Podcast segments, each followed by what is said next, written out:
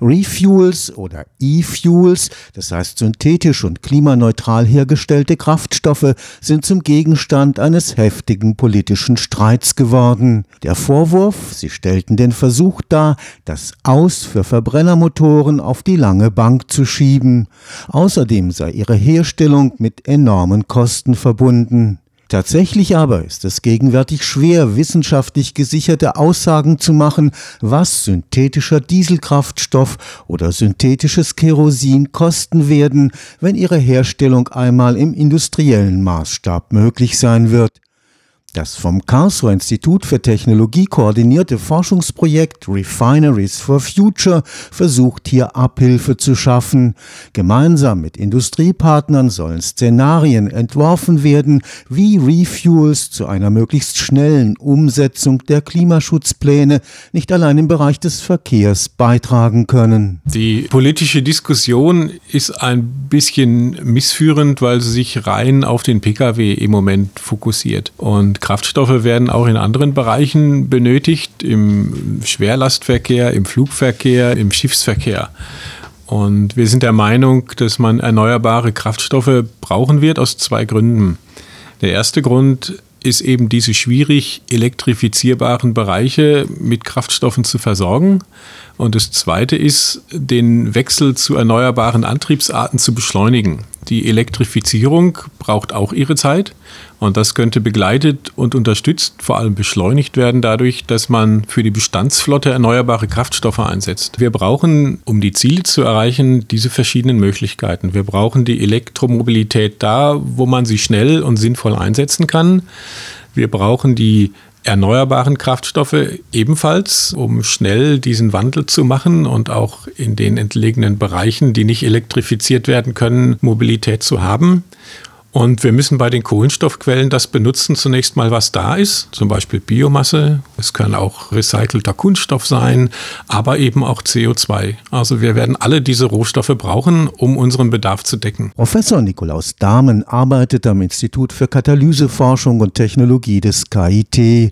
Er koordiniert das vom Bundesministerium für Digitales und Verkehr geförderte Refineries for Future Projekt. Er erklärt, weshalb mit Hilfe von Energie aus erneuerbaren Quellen hergestellte synthetische Kraftstoffe keine zusätzlichen CO2-Emissionen verursachen. Klimaneutralität kommt so zustande, dass ich nicht fossile Rohstoffe nehme, also Kohlenstoff, der lange im Boden gespeichert war und den in Form von CO2 in die Atmosphäre emittiere, sondern im Gegenteil, ich Kohlenstoffquellen nehme, die keine neuen Emissionen verursachen. Das kann einmal das CO2 selber sein, das ich entweder aus der Atmosphäre oder aus technischen Prozessen entnehme und sie damit auch nicht emittiert werden zunächst. Es kann aber auch Biomasse sein, es können auch bestimmte Recyclingstoffströme aus der Abfallwirtschaft sein. Also ich habe eine emissionsneutrale Kohlenstoffquelle. Und das zweite Element, das man braucht, um Kohlenwasserstoffe herzustellen, das ist der Wasserstoff, der in Zukunft eben nicht mehr aus Erdgas hergestellt wird, das ist heute der häufigste Rohstoff, sondern eben aus der Elektrolyse von Wasser mit Hilfe von erneuerbarem elektrischen Strom. Eine großindustrielle Herstellung und Vermarktung synthetischer Kraftstoffe stellt absolutes Neuland dar. Ziel des Refineries for Future Projekts ist es, hier Planungsgrundlagen zu schaffen. Es sind drei Aspekte, die wir versuchen zusammenzubringen. Einerseits Szenarien zu entwickeln, die exemplarisch aufzeigen, wie die Versorgung mit den noch in Zukunft benötigten Kraftstoffen aussehen kann, über alle verschiedenen Arten hinweg. Also es gibt ja Benzin, es gibt Diesel in verschiedenen Qualitäten, es gibt den Flugkraftstoff, also wie viel brauchen wir eigentlich noch und in welchen Verhältnissen brauchen wir die und vor allem über welchen Weg stellen wir die so her, dass sie erneuerbar sind. Und das versuchen wir mit Technologien zu hinterlegen und diese Technologien auch zu zeigen, zu demonstrieren in einem repräsentativen Maßstab so dass sie auch zeitnah umgesetzt werden können. Also es geht nicht um neue Laboruntersuchungen und Ergebnisse, sondern um Technologien, die jetzt schon so weit sind, dass sie auch in einem vernünftigen Zeitraum implementiert werden können. Die Einschätzung der zukünftigen Bedarfe an den unterschiedlichen synthetischen Kraftstofftypen ist besonders schwer. Es gibt ja einerseits Ziele der Politik, es gibt gesetzliche Vorgaben, was die Senkung der Treibhausgasemissionen in diesen Bereichen angeht. Die bilden sozusagen die Leitplanken für uns. Und in diesen Leitplanken versuchen wir dann die Szenarien zu entwickeln, bis wann müssen wir denn welche Ziele umgesetzt haben. Und dazu versuchen wir entsprechende Prozesskonstellationen zu entwickeln. Eine wesentliche Rolle spielt dabei der Begriff der Raffinerie. Heute gibt es Erdölraffinerien, die alle Brennstoffe und Kraftstoffe liefern. Und wir überlegen uns, wie der Verbund an Technologien in Zukunft aussehen wird. Denn wir stellen uns das so vor, dass die Technologien auch in Zukunft in einem Verbundsystem arbeiten, um Synergien zu erzeugen. Deswegen gibt es ja heute die Raffinerien. Es wird also nicht irgendwo Benzin hergestellt und woanders wird Diesel hergestellt, sondern man macht das an einem Standort unter Nutzung von Synergien. Und das wollen wir zeigen, wie das möglich ist. Ein Vergleich der verschiedenen Synthesetechnologien unter dem Aspekt ihrer Eignung für einen großindustriellen Einsatz gehört ebenfalls zu den Aufgaben des Forschungsprojekts. Wir betrachten Technologien durchgehend im sogenannten Entwicklungslevel mindestens von fünf. Das heißt, wir haben schon einen gewissen Entwicklungsstand, der die Technologien auch vergleichbar macht. Es ist nämlich sehr schwer, sehr neue Technologien mit etablierten Technologien zu vergleichen. Es gibt für diese verschiedenen Entwicklungslinien, also Veredelung von Methanol zu Kraftstoffen, Kohlenwasserstoffe aus der Fischer-Tropsch-Synthese zu Kraftstoffen und Pyrolyseöle zu Kraftstoffen, verschiedene Technologien. Und die wollen wir sozusagen auf Augen Augenhöhe miteinander nicht nur vergleichen, sondern auch kombinieren. Dass wir eine Art Raffinerieverbund darstellen wollen und der bedeutet ja auch, dass wir diese Prozesse miteinander vernetzen. Also Nebenprodukte des einen Prozesses gehen in den anderen hinein. Und dafür muss ich die auch zusammen auf Augenhöhe betrachten können. Ob die mit der Nutzung fossiler Kraftstoffe entstandene Infrastruktur aus Raffinerien und Tankstellen auch für die Refuels genutzt werden kann, ist eine wichtige Frage. Frage. Es wird aus unserer Sicht in jedem Fall eine Art Verbund geben. Ob der dann wirklich genau an einem Standort steht und wie Standorte aufgeteilt werden können, so dass die flächendeckende Versorgung mit Kraftstoffen optimal läuft.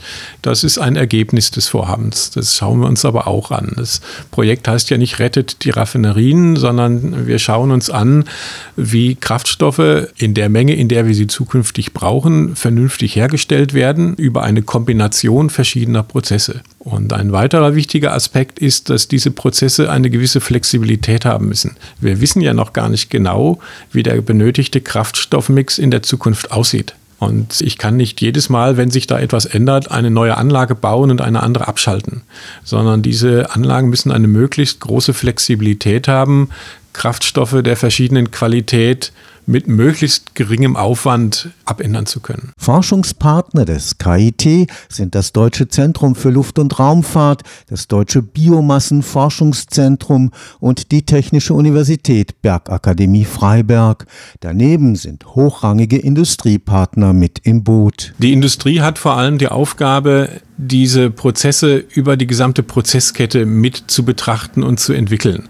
Also da ist zum Beispiel die Miro, die Mineralölraffinerie Oberrhein, die diesen Aspekt der Raffinerie mit einbringen soll und auch formulieren kann, welche Ansprüche muss ich denn stellen an eine solche Raffinerie, welche Möglichkeiten habe ich da. Die BASF zum Beispiel betrachtet die Nutzung von Nebenprodukten. Wie heute auch erzeugen Raffinerien nicht nur Kraftstoffe, sondern auch Brennstoffe, zum Beispiel für die Wärmeerzeugung, vor allem aber auch Grundstoffe für die chemische Industrie. Und auch die müssen in Zukunft ja aus erneuerbaren Quellen kommen. Und den Aspekt schaut sich beispielsweise die BASF genauer an. Da ist die Firma Porsche mit dabei, die sich natürlich vor allem die Anwendung im Auto, im Fahrzeug, im Pkw-Bereich anschaut. Und so kann man das für die anderen Partner auch durchdeklinieren. Die Markteinführung der klimaneutralen Refuels wird wahrscheinlich über Beimischungen erfolgen. Wir erarbeiten in dem Projekt auch eine exemplarische Roadmap. Exemplarisch deswegen, weil wir nicht behaupten, dass es nur so geht, sondern einen Weg aufzeigen, der sichtbar macht, so könnte man es machen. Und dieser Weg geht auch über die Beimischung, wie wir sie heute ja schon praktizieren mit dem Anteil an Biokraftstoffen, den wir jeweils mittanken. Und diesen Anteil könnten wir mit neuen erneuerbaren Kraftstoffen immer weiter herauffahren, bis wir dann hoffentlich irgendwann bei nahe 100 Prozent angekommen sind. Das hat aber durchaus auch noch Entwicklungsaspekte.